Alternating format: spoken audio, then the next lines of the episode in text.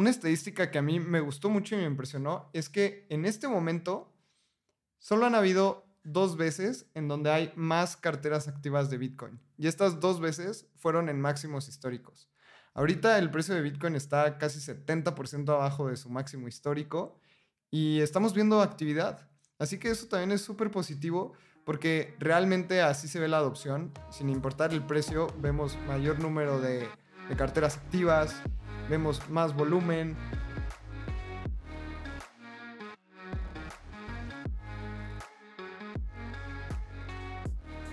Hola de nuevo, te damos la bienvenida a Navegando el Espacio Cripto, donde te platicamos las noticias más importantes del ecosistema Web3 para que tú no tengas que hacerlo. Aquí te informamos todo sobre cripto, NFTs, DAOs, precios, DeFi y mucho más. Yo soy Abraham Cobos, estoy con mi buen amigo Lalo, Lalo Cripto, que se está riendo de mí. ¿Cómo estás, Lalo? Abraham, estoy contento, estoy contento. Eh, como en todos los navegando es costumbre, la verdad es que es un buen viernes eh, como diría Pitbull, un día arriba de la tierra es un buen día para vivir. Y bien, contento. Tenemos buenas noticias. ¿Tú cómo estás, Abraham? Muy bien. ¿Qué vamos a ver hoy? Hay muchísimas noticias, varias interesantes. Pues mira, tenemos el juicio de Sam McFreed. Ya empezó y hay varios temas de los cuales hablar en ese aspecto porque hay buenos testigos, y siento que es como un ring de box dándose todos contra todos y Sam queriendo salir, ¿no? Como que Es, el niño que quiere correr. Tenemos el tema de los futuros, el ETF de futuros de Ethereum que ya está cotizando y vamos a hablar un poco sobre ello. Y también, bueno, Hong Kong lanza su fondo de inversión y la SEC vuelve a perder contra eh, Ripple. Así que tenemos más noticias, estas son las más interesantes. Sí, como que Ripple, bueno, ya dije contra quién volvió a perder sí vamos a hablar un poco más de eso, pero sí no deja de perder. Parece que se parecen a tus abejas de león, se parecen a ese equipo de básquetbol, Lalo. Y creo que antes de empezar, de nuevo, siempre quiero invitar a la gente a que se sume a Voyager. Justo esta semana publicamos un artículo que el PAX se rifó. Está muy chido sobre Uniswap, la historia, que, cuáles son, cómo ha ido, cómo han evolucionado las diferentes funcionalidades en Uniswap. Justo hace una semana yo publiqué un, modelo mental del el diagrama de fase del siglo XXI. Entonces creo que hay contenido súper, súper, súper bueno, honestamente. Suscríbanse y eso ayuda mucho a, pues, a que sigamos haciendo este, este proyecto, Espacio Cripto. Pues bueno, ¿en dónde estamos parados con los precios? En este momento estamos grabando el viernes 6 de octubre a las 10 de la mañana hora del centro de México. Bitcoin está cotizando en 27.978 dólares. Ether está cotizando en 1.644 dólares. Eh, ha habido un cambio de precio en una hora. Sorprendentemente subió 1.2%. Eso sería inimaginable en los mercados tradicionales. En 24 horas Bitcoin ha subido 2% y en 7 días Bitcoin ha subido 3.7%. Eh, Ether en una hora ha subido 0.8%, que generalmente nunca damos los números de una hora, pero es bastante para una hora. No sé si, si desde que empezamos a grabar me perdí de algo. En 24 horas ha subido 1.8% y en 7 días ha bajado 1.7%. Lalo, parece, o sea, siento que damos casi los mismos precios todas las semanas. Bitcoin entre 27 mil, 28 mil, 26 mil. Ether entre 1500 y 1700. ¿Cuándo vamos a dar noticias más interesantes del precio?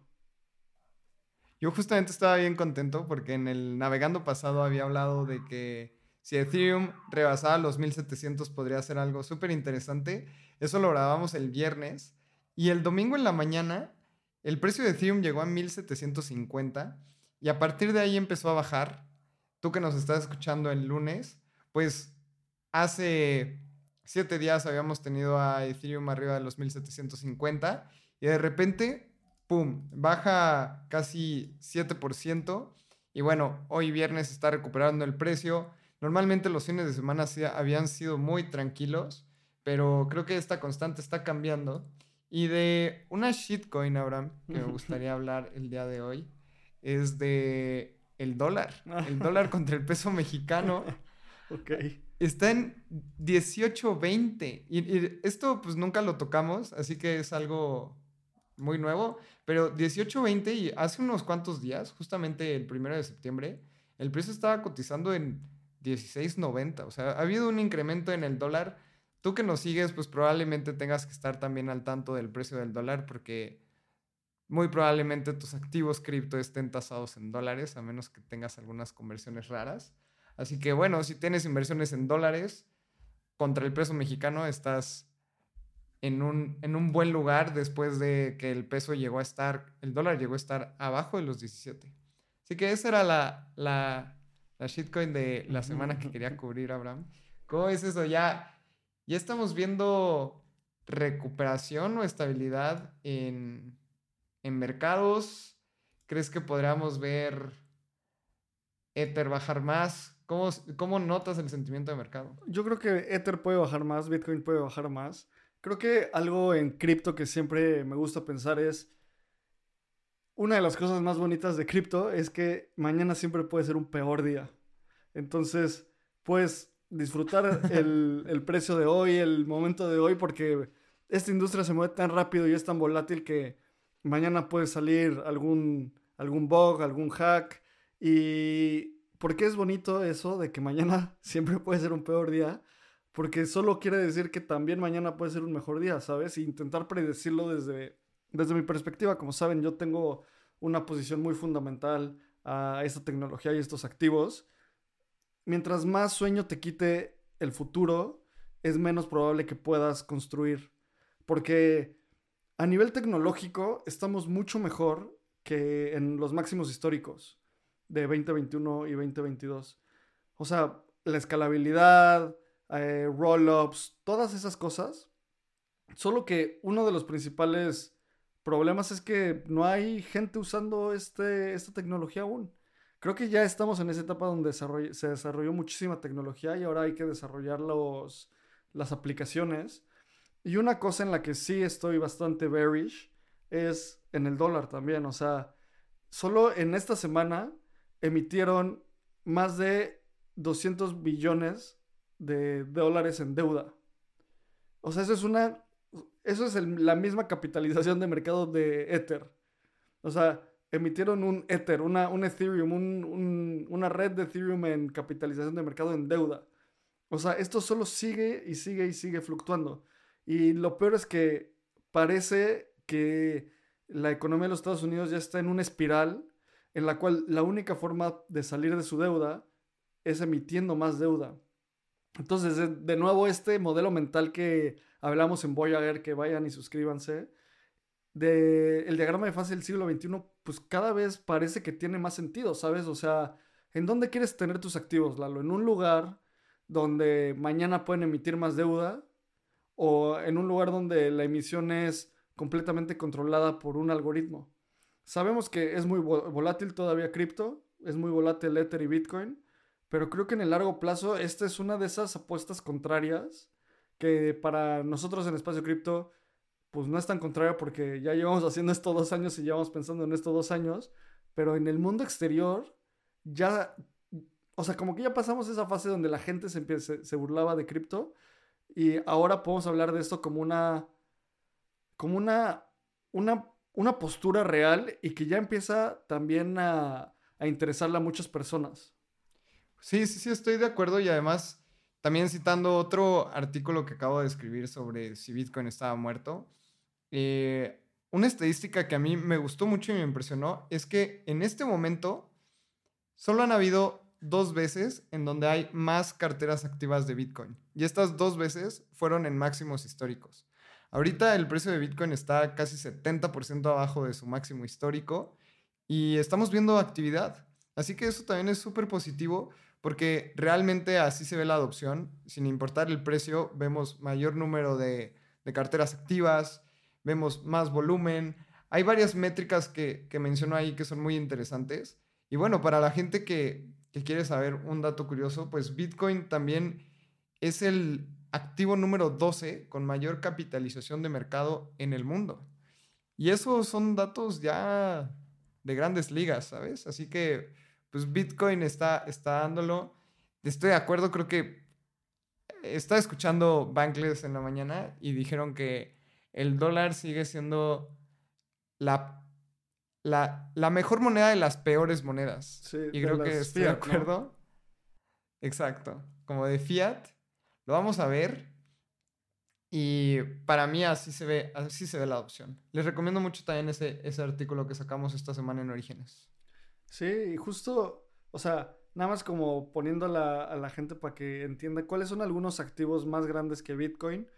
Cosas como el oro, Apple, Saudi Aramco, la empresa saudí de petróleo, Microsoft, La Plata, Alphabet, Amazon, eh, Berkshire Hathaway, eh, Tencent, la empresa de telecomunicaciones china. Entonces, o sea, tampoco es como que Home Depot es más grande que, que Bitcoin, ¿sabes? Y dije Home Depot porque de repente hay como empresas así de grandes que tienen un market cap gigante y pues Bitcoin ya está entre la- los activos más importantes del mundo.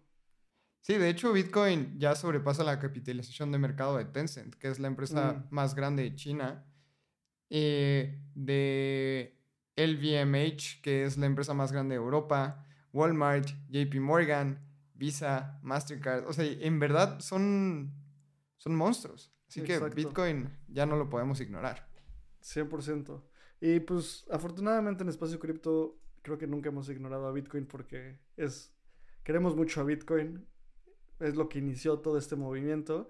Y el último dato de los mercados, Lalo, la capitalización de todo el mercado cripto, 1.1 trillones o trillions. Eh, de nuevo, estamos ahí. Creo que está bueno.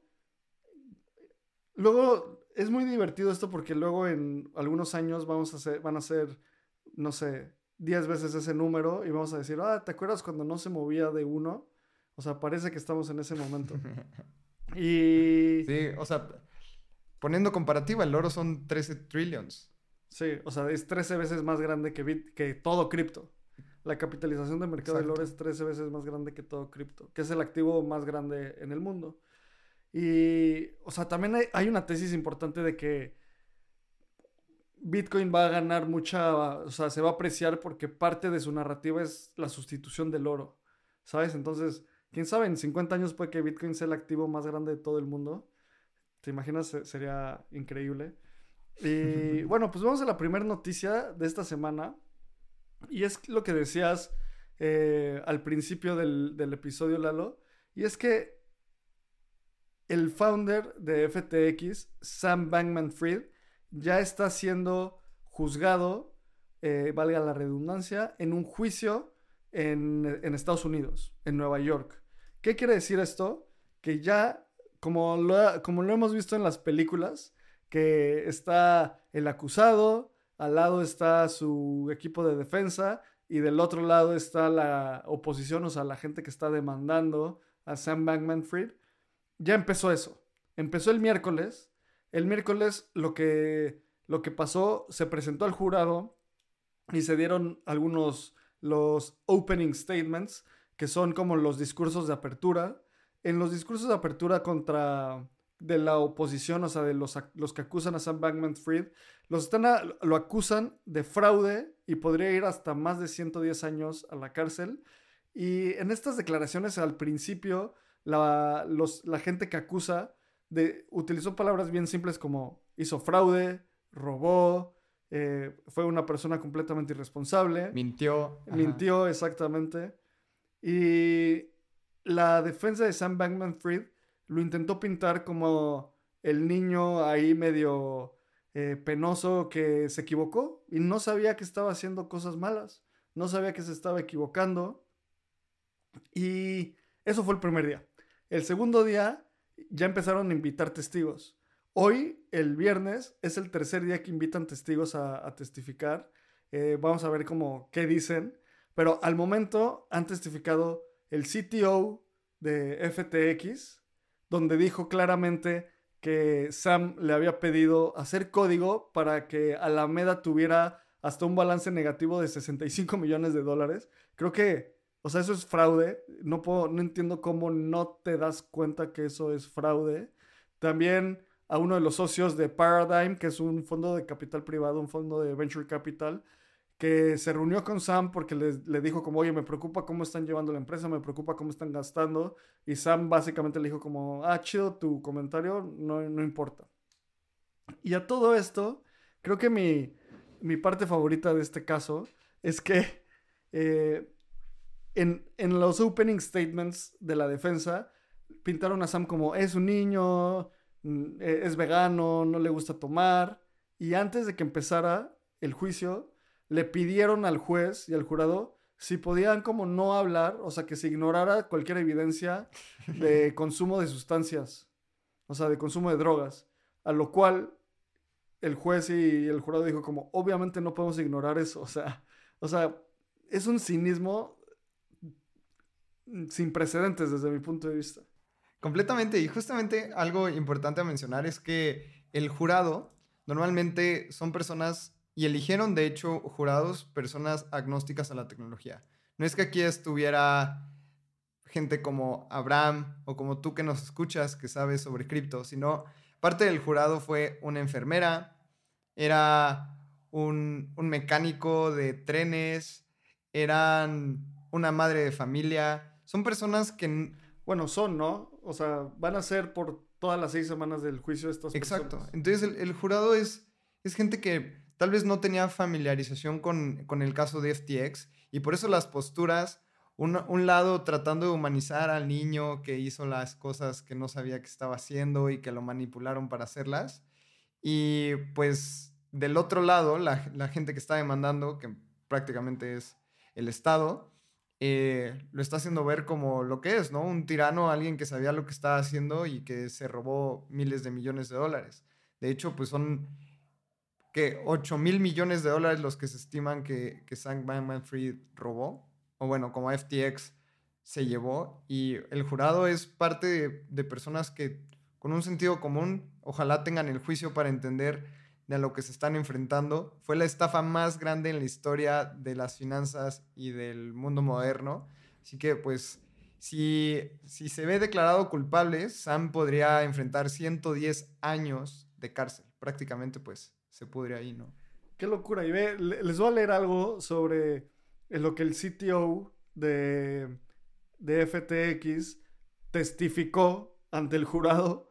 Le, le preguntan, ¿cometiste algún crimen financiero mientras trabajabas en FTX? A lo cual él respondió, sí. O sea, sí, sí cometí un crimen.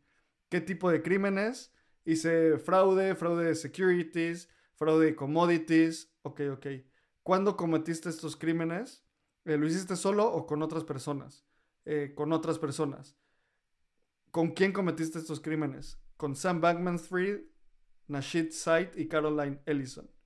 O sea, recordemos que el CTO de FTX, em, Caroline Ellison, que era la, bueno, es la exnovia y la CEO de Alameda, ya se declararon culpables y están básicamente en contra de Sam Bankman Fried, que es el único que se declaró no culpable. O sea, no entiendo cómo... O sea, no entiendo su estrategia, ¿sabes? O sea, todos ellos ya están colaborando con la autoridad para que les den menos años de cárcel y este vato dice como, no, yo no sabía que estaba robando. O sea, es irrisorio desde mi punto de vista. Sí, sí, sí. De hecho, también escuché esta historia de un escritor súper importante que fue el que escribió eh, Moneyball, que es una gran película con Brad Pitt. Vayan a verla. Es muy buena. También escribió The Big Short. Y él estuvo conviviendo con Sam, escribiendo un libro y escribiendo lo que podría ser una película sobre él, y lo entrevistan. Y ahí le, le preguntó a Sam como, ¿tú qué estás viendo dentro de, de, todo esto, no? Porque ya era cuando estaba siendo acusado.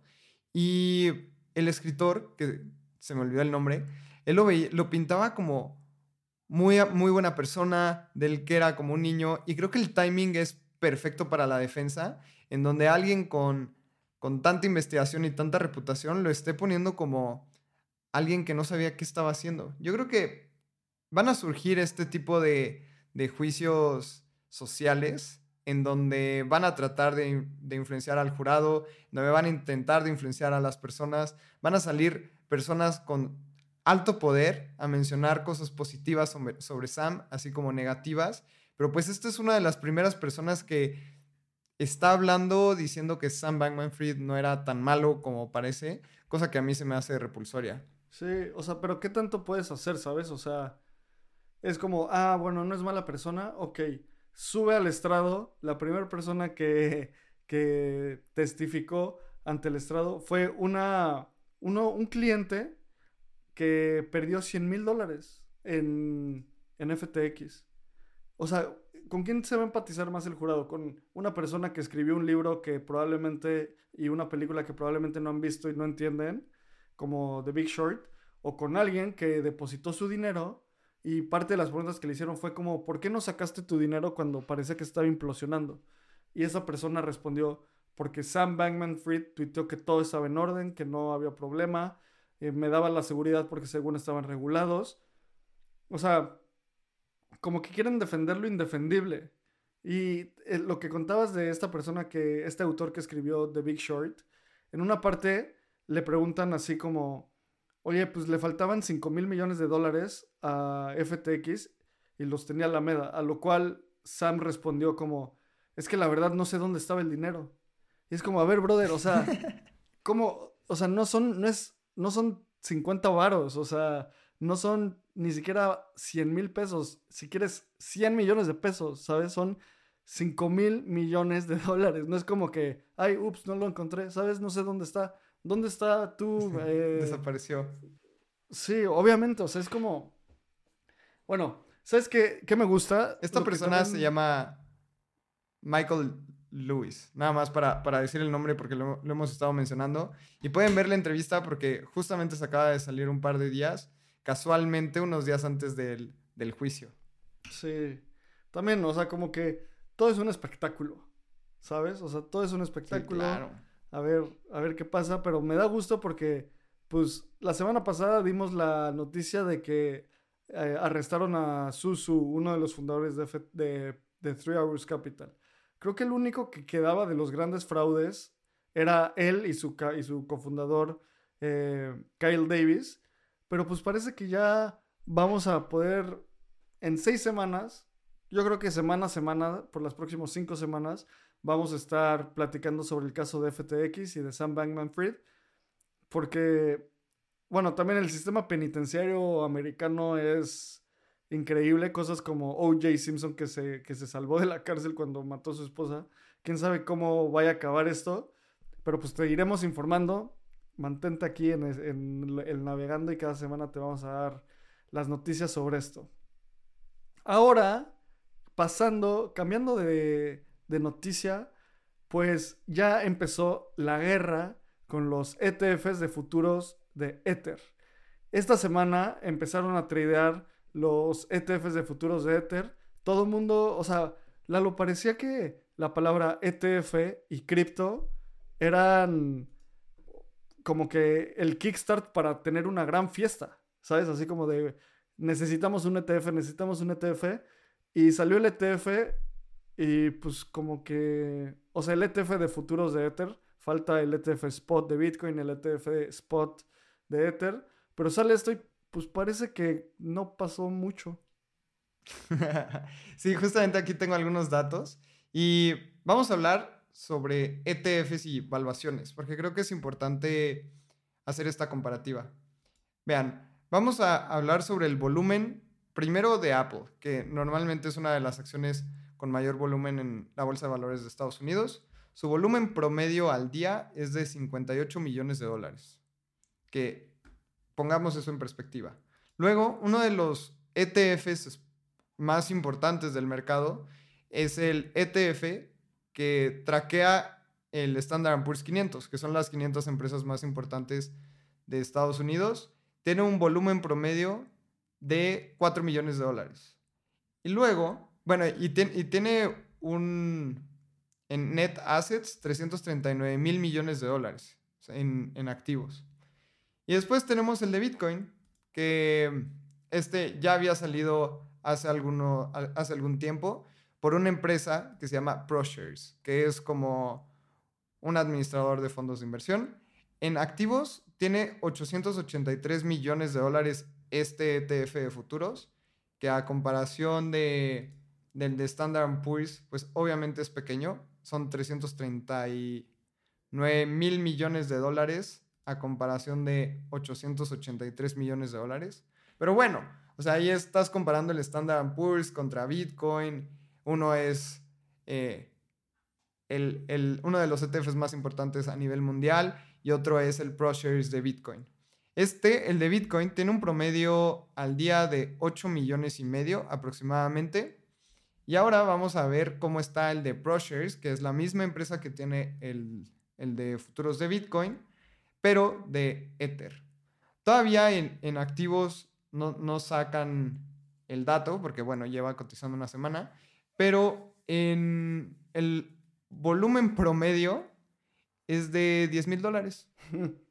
10 mil dólares. Así que 10 mil dólares ProShares. Al día de hoy ha cotizado, bueno, son las 10 y media de la mañana, 3 mil dólares. Así que pues es, es, poco. Y de hecho, Vanek, que es eh, esta empresa que también sacó un ETF de futuros, en su Twitter publicó un tweet que me dio mucha risa, que era como eh, volumen bajo, así como el volumen de tus JPEGs, así como el volumen de tus NFTs. Y, fue muy buen tweet. No sé cómo es que ellos estén haciendo este tipo de bromas, pero bueno, en los tiempos están cambiando. Sí, también. O sea, está buena esta cuenta. Tienen el alien presentado por Jaime Maussan que al parecer es el meme más importante que le ha dado México al mundo. Eh, dice como, entonces tuvimos aliens antes del ETF de Bitcoin y pues parece que alguien está como que le están entrando a cripto estos de Vanek. ¿Y por qué hablamos también de Vanek? Porque no solo, no solo se lanzó un ETF de futuros de, Bit, de Ether, perdón. Se lanzaron tres, el de Vanek, ProShares y Bitwise. Y, o sea, esto es importante porque son el mismo producto compitiendo para diferentes audiencias. Y creo que es un inicio. 10 mil dólares de volumen de trading, la verdad es muy poco. O sea, como que no mueve la aguja para nada. Pero también es importante recalcar que es un ETF de futuros, no es un ETF spot. Creo que hemos platicado mucho de la diferencia de esto, Lalo, pero en pocas palabras, cuéntanos cuál es la diferencia entre un ETF spot y un ETF de futuros. El ETF de futuros eh, tradea el precio del futuro del, del, activo. Y esto puede sonar un poco redundante, pero no es lo mismo, porque tú estás tradeando un contrato. Tú no estás comprando algo que replica el precio de Ether, sino el contrato de del precio futuro. Y el spot, ahí sí estás, la empresa que está detrás está custodiando el activo y te da un contrato que dice, esta es la representación de X número del activo subyacente. Eso ahora cambiándolo a cripto, pues esto quiere decir que lo que va a hacer Banek es, va a comprar Ether, lo va a custodiar Coinbase y te van a dar un certificado que diga, tú compraste X número de Ether, aquí está tu certificado. Esa es la diferencia. Ese es el spot. Cuando hagan eso, ese es el ETF spot. Eso no está pasando ahorita.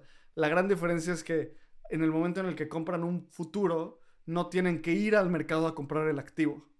Entonces tiene un impacto mucho menor en el precio. O sea, no hay, no hay más demanda por el activo con la misma oferta.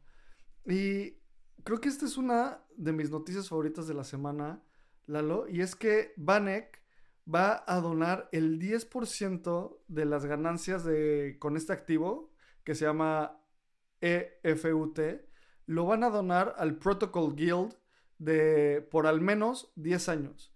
El Protocol Guild es una organización que básicamente ayuda a diferentes desarrolladores de Ethereum a fondear su research. Y más que desarrolladores, investigadores, como gente como de Tim Draco, como mismo Vitalik, como Proto Lambda, toda esta gente que hace básicamente los EIPs, que justo estoy escribiendo un artículo que sale en dos semanas en, en Voyager de cómo funciona Ethereum como una máquina científica. Y eso es gracias a que hay gente que está haciendo investigación y empujando esta innovación. Y pues Vanek va a donar el 10% de sus ganancias al Protocol Guild. La neta se me hace uno de los movimientos como más badass, siendo Wall Street, fondeando bienes públicos y el bien público más grande que tenemos en, en la red de Ethereum, que es el mismo protocolo de Ethereum. Estoy completamente de acuerdo y yo también estoy muy emocionado. Y además siento que este es un mensaje para inversionistas tradicionales, pero también jóvenes, con, con, otro tipo de mentalidad, en donde tal vez, no sé, si yo le cuento a mi papá que el 10% de las utilidades se van a ir a un bien público en Internet para mantener una red descentralizada, bla, bla, bla, no me va a entender. Pero tal vez si le cuento a mi primo que está más joven, lo puede entender y diga, ah, esto tiene sentido. Entonces, en lugar de ir a comprarlos a ProSure, voy a comprar el activo a Banek y sé que están haciendo al menos algo bueno. Y pues mira, ahorita el, el ETF Banek de Ethereum tiene en activos totales 8 millones de dólares. Esto probablemente no va a mover la aguja en el corto plazo. Pero pensando en el largo plazo, esto tiene completamente sentido. Que los activos, ya no vamos a tener que decir los activos tradicionales y los activos criptos, sino solamente van a ser activos que estén fondeando bienes públicos y esto va probablemente a ser la constante. 100%. Y creo que Vanek está haciendo las cosas muy bien. Otro, otro anuncio que, queremos dar de, de Vanek es que esta, este mes justo Miguel Kudri, que lo vamos a invitar al podcast y ojalá lo, tengamos pronto. Eh, tanto Lalo como yo trabajamos con él en Bitso. Él era director de producto del área de, consumidor, de consumer. Levantó una ronda de 1.6 millones de dólares para hacer básicamente el software que los asesores financieros utilicen para interactuar con cripto y hubo una, una inversión estratégica de Vanek de un millón de dólares. Entonces, una persona latina de Venezuela construyendo un producto levantó justo en esta semana como muchas noticias muy, muy positivas de Vanek y se ve que como que tomaron la decisión estratégica como grupo de vamos a invertir en cripto. Para, por ahí hay algo y vamos a hacerlo. Completamente, a mí me emociona mucho esta noticia. De hecho, Miguel fue mi jefe en Bitso y hay mucho que aprenderle. Y también es alguien muy joven, tiene ideas muy frescas. De hecho, él estuvo en 30 Under 30 de Forbes eh, de Venezuela y creo que también la TAM. Y es alguien que tiene mucho que aportar a este ecosistema. Así que qué buena noticia. Y Vania que está haciendo las cosas bien. Y más empresas tradicionales están entendiendo al ecosistema cripto y pues también a los inversionistas jóvenes que al final pues los baby boomers se van a ir y quien va a tener el, el dinero van a ser nuevas generaciones y hasta están posteando memes ahí con desde su cuenta oficial, invirtiendo en cripto, donando el 10%, entendiendo cómo son las cosas porque al final aquí se va a caer el dinero. Sí, y también es importante entender que Vanek, o sea, no es una empresa cripto.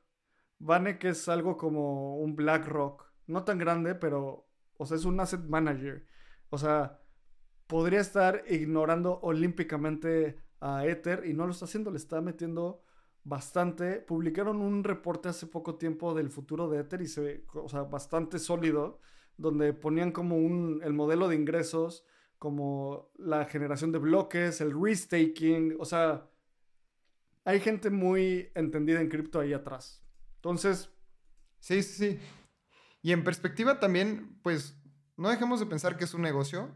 Al final, si tú estás comprando futuros exóticos, como se catalogan este tipo de, activos o de fondos o instrumentos de inversión, al final ellos van a cobrar más. Entonces, poniendo en perspectiva, justamente estábamos hablando del, del ETF del Standard Poor's, por ejemplo, BlackRock cobra un costo de administración de ese ETF de 0.03%, el cual pues no sabemos si es barato o caro hasta que lo comparas con otras cosas. BlackRock cobra 0.25% por la administración de un ETF del, NAF, del IPC, que es el instrumento de valores de México. Son las 35 empresas más importantes de, México, entran a esto y cobran 0.25. Y ahora Vanek para la administración de, este ETF de futuros de Ethereum va a cobrar 1.33% neto. O sea, comparado a, a, lo que cobra BlackRock por su ETF, pues es como más de 30 veces más. Así que también es un negocio y el que quiera pagar más, pues lo va a pagar. Exactamente. Sí. Y es un negocio ineficiente porque la gente podría ir a comprar su propio Ether a Coinbase o Kraken y ahorrarse todo eso, pero pues bueno, hay como muchísimo estigma todavía. Y vamos a la siguiente noticia, que lo decimos muy al inicio del episodio, y es que, a ver, a pesar de que ya se, se, se genera este ETF, la, la SEC sigue perdiendo. O sea, en el momento también en el que aprueban el ETF, la noticia es que automáticamente se pone a e-, Ether como no un security. Entonces es una postura regulatoria donde ya hay claridad regulatoria. Ether no es un, no es un security, probablemente es que sea un commodity, pero la, la SEC no da directrices y, o sea, no dice como, sí, esto es, esto es el marco legal, Ether es un, es un commodity y así lo vamos a tratar. Y al mismo tiempo, me da mucha risa que apelaron a, ante la corte para decir como, oigan, lo que ustedes decidieron del caso de Ripple está mal, eh, revísenlo. Y el juez les dijo, cállense, no, no está mal, no lo voy a revisar. Ya, como que si, pasen la hoja, perdieron este caso, sigan con su vida. Pero siguen replicando. O sea, y pueden volver a replicar el próximo año pero como que ya no tiene ningún sentido. O sea, es como, es como, me, imagino el equipo que perdió el, el, partido de fútbol y a la salida va con el árbitro o con los directivos y le dice, no, o sea, como que quiere ganar el, el juego ahí en la mesa, así como, los del otro equipo no traían todas las mismas calcetas. Y el, árbitro dice como, ya, o sea, no, ya perdiste, vete a tu casa. Siento que antes era como la SEC en contra de cualquier protocolo cripto este meme de los Simpsons de dos simios como intentando pelear. Y ahorita ya el meme es este niño muerto que dice, ya déjalo, Bart, está ya déjalo, está muerto. ya, sí siento la S, sí. ¿Cómo ha escalado tan rápido esto? Justo, o sea, y la neta, como que se está reforzando mucho esta narrativa de que Gary Gangsler está utilizando las palabras, la traducción literal, está acosando a la industria cripto. Y varios legisladores eh, gringos dicen como, Gary, ya déjalo, o sea, tienes que explicar por qué los estás bulleando. O sea, no solo no estás haciendo bien tu trabajo, sino estás impidiendo la formación de capital, que es la misión del SEC. Em, y bueno, pues pasando a la siguiente noticia, Lalo, lo que, lo que decías al inicio, va, se, esta semana se comunicó que va a haber un fondo de inversión con 100 millones de dólares enfocado en la industria cripto en Hong Kong, eh, que se llama el Titan Fund. Eh, levantó sus, 100, sus primeros 100 millones de dólares este miércoles de 30 inversionistas, que incluyen a Winklevoss Capital y otros inversionistas. Y básicamente lo que van a hacer es empezar a invertir en cripto, que es Web3, NFTs, metaversos. O sea, parece que justo antes de empezar a hablar platicábamos como, oye, ¿crees que este, esta, este bear market en el, en el mundo de venture capital esté acabando? Y decíamos como, no sé, o sea, Albo levantó 40 millones de dólares hace poquito, nuevos fondos saliendo. No sé si está acabando, lo que sí sé es que la liquidez no está 100% drenada. Sí, en el mediano y corto plazo los buenos proyectos, los buenos founders van a poder levantar dinero.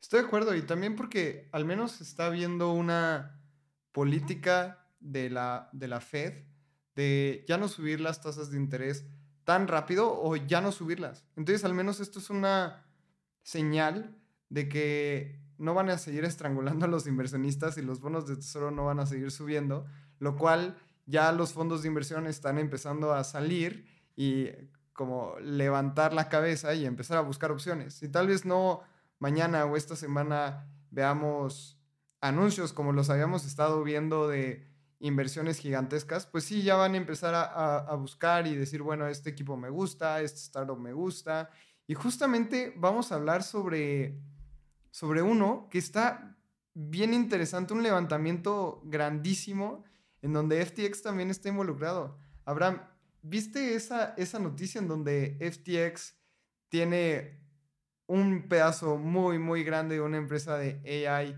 en donde Google invirtió en enero y le metió 300 millones. Ahora se dice que Amazon le metió 4 mil millones de dólares y FTX, así me entrando como salvado por la campana a una inversión gigantesca de una empresa que se llama Anthropic, que básicamente es la competencia de ChatGPT.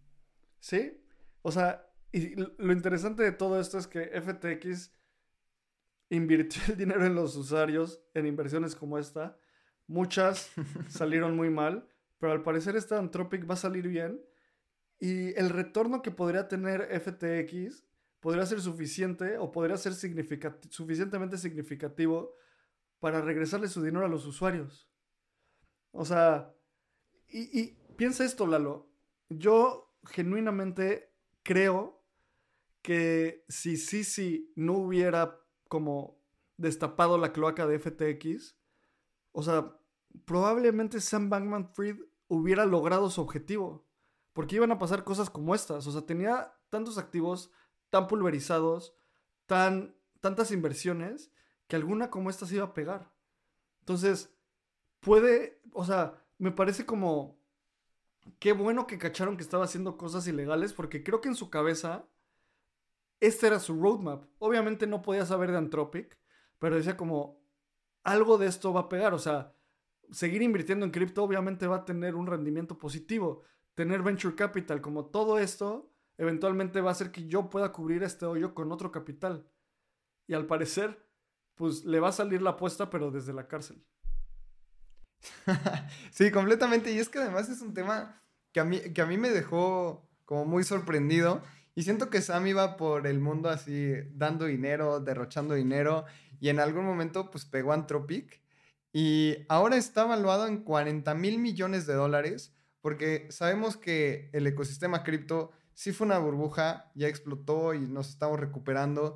Ahora estamos viendo esta burbuja gigantesca de AI, en donde ahora nada más dices que eres una empresa de AI y te pueden llover millones de dólares. Google ya tuvo en la mira Anthropic e invirtió 300 millones de dólares en enero. Ahora, después de que, en, en una serie B, ahora están en la C están valuados en 40 mil millones de dólares. Amazon le metió 4 mil millones de dólares. Y ahora FTX tiene una posición gigantesca que si hay suficiente liquidez en el mercado, la pueden vender y como dices, pagarle a sus, a sus, pues no va a decir inversionistas, a la gente que le robó. A sus clientes, a sus usuarios. Y pues estoy muy, muy contento, la verdad, porque siento que tal vez pueda recuperar algo, o bueno, recuperar si es que se puede, del dinero. Pero sí, o sea, le salió la jugada.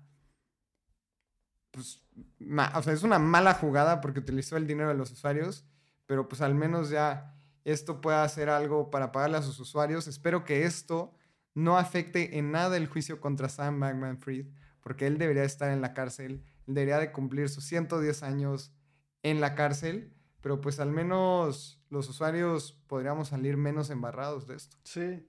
Y qué locura, ¿sabes? O sea, es como... Es esta, esta forma de pensar de que si tomas riesgos calculados, muchas veces te va a ir mejor que si no tomas riesgos. Solo el problema es que Sam Bankman Fried robó dinero.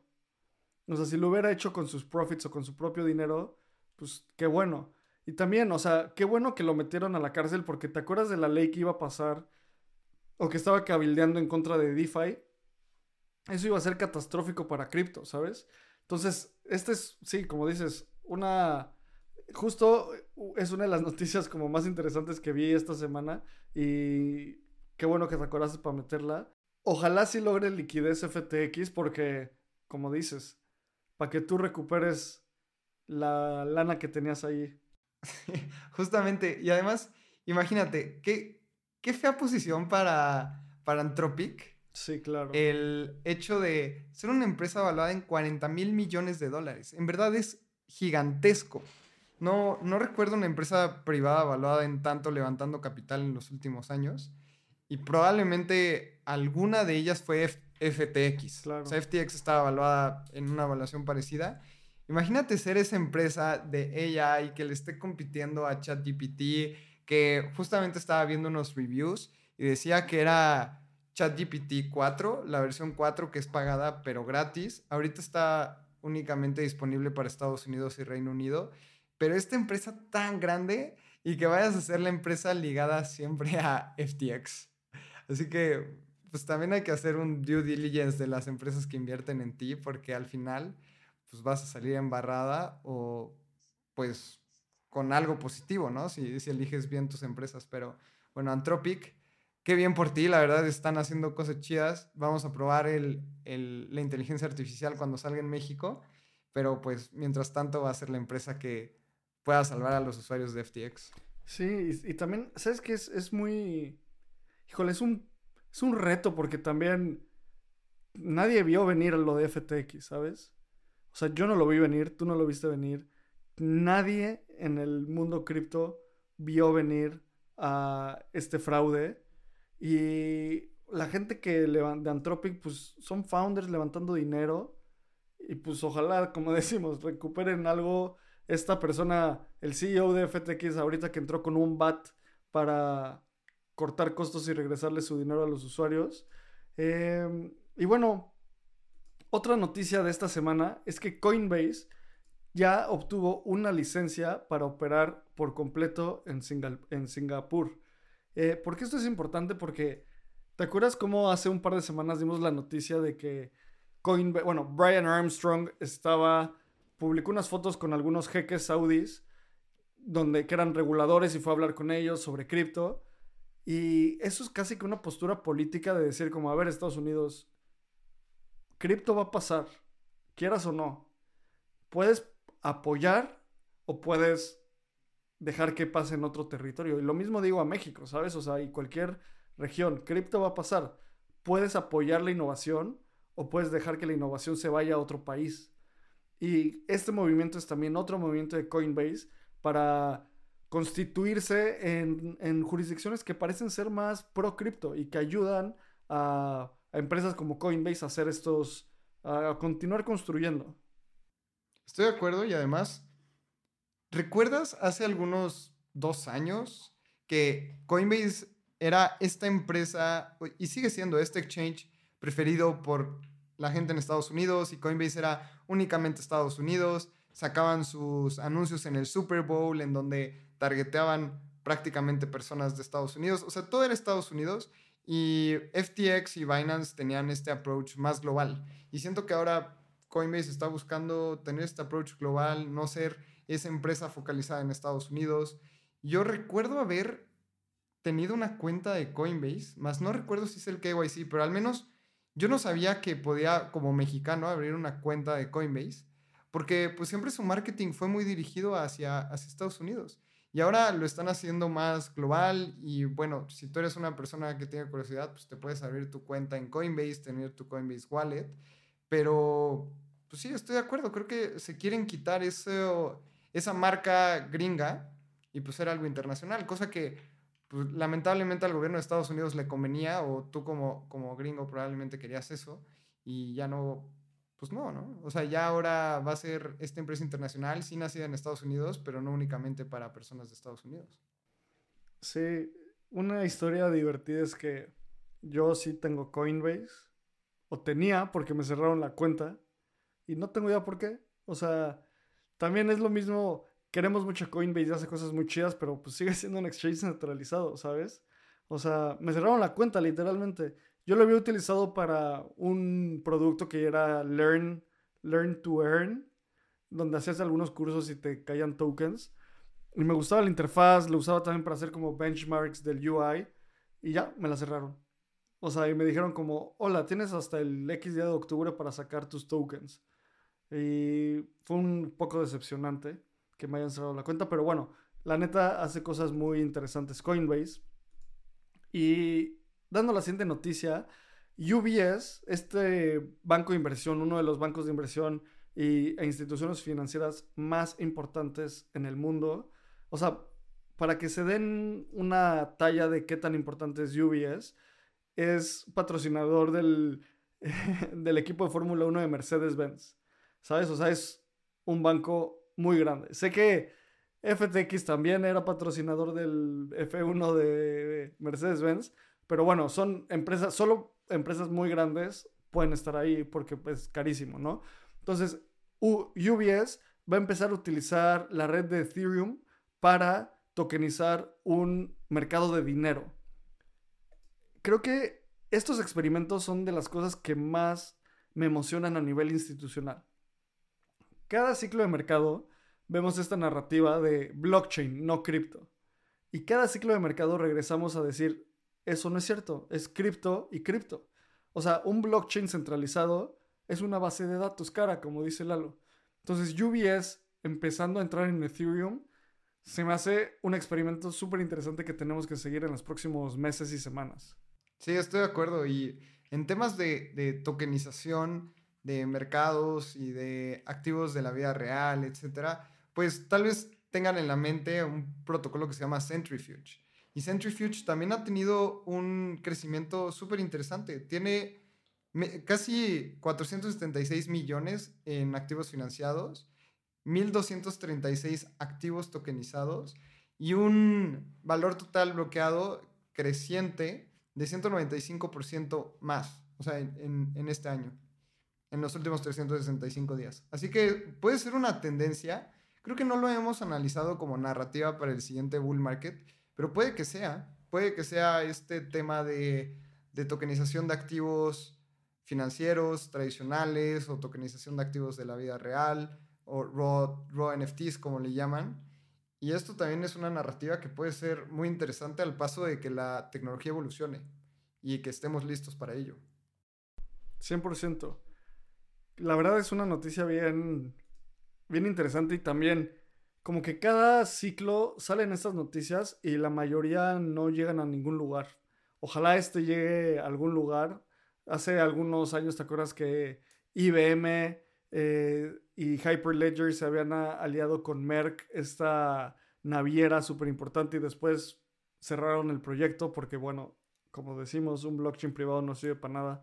Eh, a ver qué pasa con UBS. Y siguiendo con otras noticias del mundo cripto, es OpenSea acaba de lanzar una herramienta para dejar que cualquier persona minte NFTs sin código. O sea, es como haces un drag and drop y puedes mintear NFTs. Creo que OpenSea se le está viendo difícil porque por, por varios meses fue el monopolio de trading de NFTs y de repente salió Blur y le robó todo el mercado. Entonces, creo que este desarrollo de herramientas de creadores es algo lógico, creo que tiene mucho sentido. Y yo, no sé tú cómo lo veas, Lalo, pero yo creo que esta es una iniciativa que iban a sacar independientemente de que estén perdiendo la guerra contra, contra Blur. ¿Por qué? Porque habiendo trabajado en empresas de tecnología, es como otra división y otro roadmap de producto, otro equipo de product managers, eh, diseñadoras, y devs. Entonces, no me hace estar más bullish en OpenSea, pero, y porque lo veo como un paso que necesario, y hasta puede que me haga ser un poco bearish, porque es como, a ver, concéntrense en hacer la mejor experiencia de trading. Eh, o lo que sea que sea su tesis, ¿no? No sé cuál es su tesis. No sé si es para creadores, no sé si es para hacer trading, porque sacaron esto de OpenSea Pro. Entonces, o sea, como que es una buena noticia, pero no me convence al 100%. Estoy de acuerdo, y es que también lo que pasa con estas empresas tan, tan grandes, yo no recuerdo la evaluación exacta de OpenSea, pero creo que era 4 mil millones de dólares y levantaron como 420 millones de dólares, algo así tengo en la mente, en donde pues tienes que seguir delivering, tienes que seguir lanzando productos, tienes que seguir innovando, eres levantaste demasiado dinero como para seguir aguantando y puedes aguantar un buen tiempo, así que bueno, ya tienes el marketplace y ahora qué. Y está bien, como dices, tal vez no nos convence al 100%, pero son cosas que tienen que hacer porque levantaron dinero, tienen que responder, tienen que buscar nuevos productos y pues tal vez esto es un hitazo y ya todo el mundo haga NFTs con OpenSea y es a lo que le pegan. Sacar productos, entender a sus usuarios, ver si esto es lo que realmente querían los usuarios y después tal vez lanzan algo metido dentro de ese producto, tal vez lo descontinúan, pero pues tienen que, seguir emprendiendo en el mercado, porque además OpenSea es de las empresas puntas de lanza en NFTs y pueden quemar algunos millones de dólares viendo que puede jalar, porque así como, como jaló un marketplace en donde no era curado, que eso no era cool, yo recuerdo que entré tarde a la fiebre de los NFTs no curados porque yo invertía en Super Rare y en estas otras páginas en donde tenías que ser un, un artista reconocido para que puedas entrar, pues tal vez le peguen a otro producto así y pues jalen más lana de lo que ya es, ¿no? Porque al parecer no se van a ir por el camino de la descentralización. No, probablemente no vayan a lanzar un token. Son como muy VCs y pues tienen que seguir respondiendo en ese aspecto. Y OpenSea está perdiendo claramente contra Blur. O sea, era el monopolio por ahí de octubre 2022 y hoy ya tiene una fracción de ese market share. O sea, tiene, tenía el 100% del market share y ahorita tiene, a ver, vamos a sacar el número de 270. Tiene menos del 15% del market share. Cuando antes tenía el 100%, ¿sabes? O sea, híjole, no le están pasando nada bien. Y bueno, vamos a ver la, la última noticia de la semana. Y es que El Salvador lanza el primer mining pool de Bitcoin utilizando energía geotérmica de sus volcanes. Creo que también hace mucho no hablábamos del Salvador. Eh, hace un tema como que no termina de tener esa atracción. Y creo que, a ver, es muy bueno que demos estas noticias como, a ver, la gente no está utilizando tanto cripto. Lo del Salvador está como siendo medio me. El Chivo Wallet tuvo millones de downloads y no tiene tanto volumen. Creo que es una muy buena lección para que siempre nos cuestionemos como qué es esta tecnología y para qué sirve. ¿Sabes? No solo porque sea cripto school. Hay que buscarle un uso y hay que entenderlo. Sí, somos eh, misionarios en este momento, ayudando a la gente a entender y como construyendo cosas. Y, pero si solo nos quedamos construyendo y haciendo investigación, no vamos a llegar a tener la adopción y todo el impacto que creemos. Estoy de acuerdo. Creo que aquí voy a sacar mi, mi lado techie y mi lado tal vez hasta un poco crypto bro, pero esto suena muy cool, ¿no? Como, como un, un mining pool con energía de un volcán, es como, wow, súper clickbaitero. Pero también, como dices, o sea, ¿qué tanto impacto tiene? Es lo que más importa. Pues probablemente no vaya a tener mayor impacto que lo hagas con energía solar a, a impacto que lo hagas con energía de un volcán. Suena muy cool. Y pues esto también es a lo que le pega El Salvador, ¿no? Como ponerse dentro de, de los ojos de los inversionistas, que compren sus bonos volcán, que son unos bonos que todavía no sé si están a la venta en, en Bitfinex, pero son estos bonos en donde El Salvador va a dar eh, bonos de tesorería de manera tokenizada. Quieren esta narrativa de ser las próximas en la frontera de la innovación, pues está cool, está cool ese, ese, ese título. Pues ahora veamos qué tanto impacto puedan ejercer y si les conviene o no. La verdad es que yo, yo soy fan de Nayib Bukele por lo que veo y por lo que puedo leer en Twitter, etcétera, de que, pues sí, la seguridad ha sido mucho mejor en los últimos meses, eh, ha traído mucha inversión extranjera, ahora están saliendo muchos reportes sobre que El Salvador puede ser un, un destino turístico muy bueno, así que pues las cosas que esté lanzando este gobierno de El Salvador es algo que tenemos que ver porque pues están entregando cosas buenas. Sí, sí, sí, sí. Y también como yo soy muy agnóstico a, la, a, esa política porque también tiene muchísima crítica de acciones medio totalitarias y creo que a final de cuentas lo importante es evaluar el impacto y lo que diga la gente que vive en ese país, ¿sabes? Porque es como, si algo me ha enseñado cripto es, a ver, leemos sobre esta tecnología, Lalo, ocho horas al día, mínimo. Y eso es porque las otras, eso fue el sábado, ¿sabes? Eh, entonces, estamos muy enterados de lo que está pasando. Y veo los headlines de lo que dice CNN, veo los headlines de lo que dice El Financiero, veo los headlines de lo que dice cualquier fuente de información tradicional y digo como, eso no es así, ¿sabes? Y me pregunto, si así reportan todos los temas, el nivel de desinformación del mundo es de tal grado que mejor le preguntas a la gente que está metida ahí haciendo las cosas. Y sí, sin duda, suena muy divertido, suena cool como minar Bitcoin con un volcán. Eh, pero bueno, yo lo que digo es cuestionémonos siempre, tengamos curiosidad y pues eso nos va a llevar al mínimo la siguiente semana otro navegando, al siguiente newsletter de, de Voyager, vayan y suscríbanse. Esta suscripción pagada de Espacio Cripto que vamos a continuar creciendo. Y Lalo, para cerrar, ¿qué, qué, qué esperas de la próxima semana? ¿Qué te emociona? Estoy muy hypeado. Justamente te iba a decir esto terminando de grabar. Estoy como muy emocionado. Se sigue purgando el ecosistema. Sam Bankman Fried se va a pudrir en la cárcel muy probablemente con sus 110 años. Y si no, va a tener, pues, que esconderse debajo de una cueva. Creo que estamos viendo esta narrativa de que ya se acabó lo malo, viene lo bueno. Estamos viendo noticias de levantamientos de capital. Estamos viendo más confianza de inversionistas tradicionales, lo que mencionabas con UBS, no es, no es UPS, es UBS. Y sí, sí. ya sé. Y todo lo que estamos viendo en todos lados es como una narrativa mucho más positiva. No sé si recuerdas hace un año que, que terminábamos de grabar y era como, güey, cuánta energía drenada de dar puras malas noticias. Sí. Ahorita estoy muy hypeado. Sí, sí, 100%. Yo también me emociona lo que viene. Se viene Dev Connect en noviembre, que creo que también va a ser otra, otro, algo, otra cosa súper valiosa. Y pues bueno, sigan Espacio Cripto. A Lalo lo pueden seguir como Lalo Cripto. A mí me pueden seguir como arroba AbramCR. Y como siempre, muchas, muchas gracias por querer saber más de lo que quería saber ayer. Nos vemos el jueves con un episodio especial con Bitso.